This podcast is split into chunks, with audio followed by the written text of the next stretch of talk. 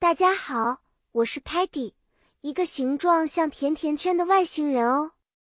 我最喜欢探险和发现新奇的东西，尤其是那些美丽的景色和环境。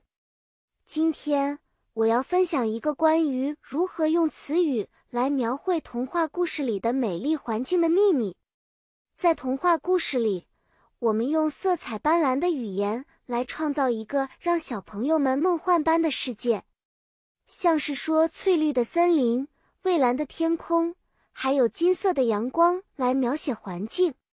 我们想象一片宽阔的草地，草地上点缀着五颜六色的小花，蝴蝶和小蜜蜂在花间飞舞。Sparky 说：“Wow, the meadow is so lively with all the butterflies and bees。”这里的 lively 就形容了这个场景的活泼生动。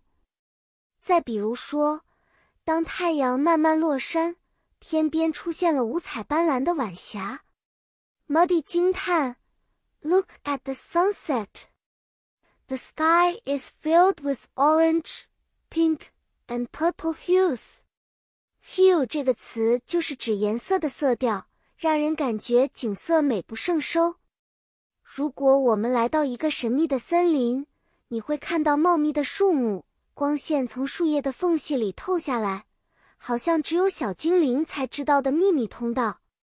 Stocky 可以说：“This forest is so mysterious with its dark greens and dappled sunlight.”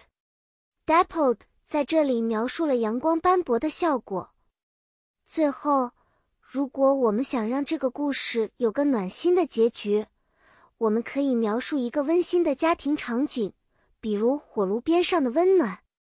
Telamon might offer. The fireplace makes the room cozy and warm.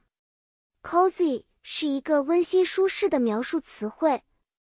好啦，小朋友们，希望你们喜欢今天关于如何使用文字描写童话故事中环境的分享。记住，用丰富的词汇可以让你的故事世界变得更有魅力。期待下次再和大家一起。继续探索更多的故事和知识，再见了。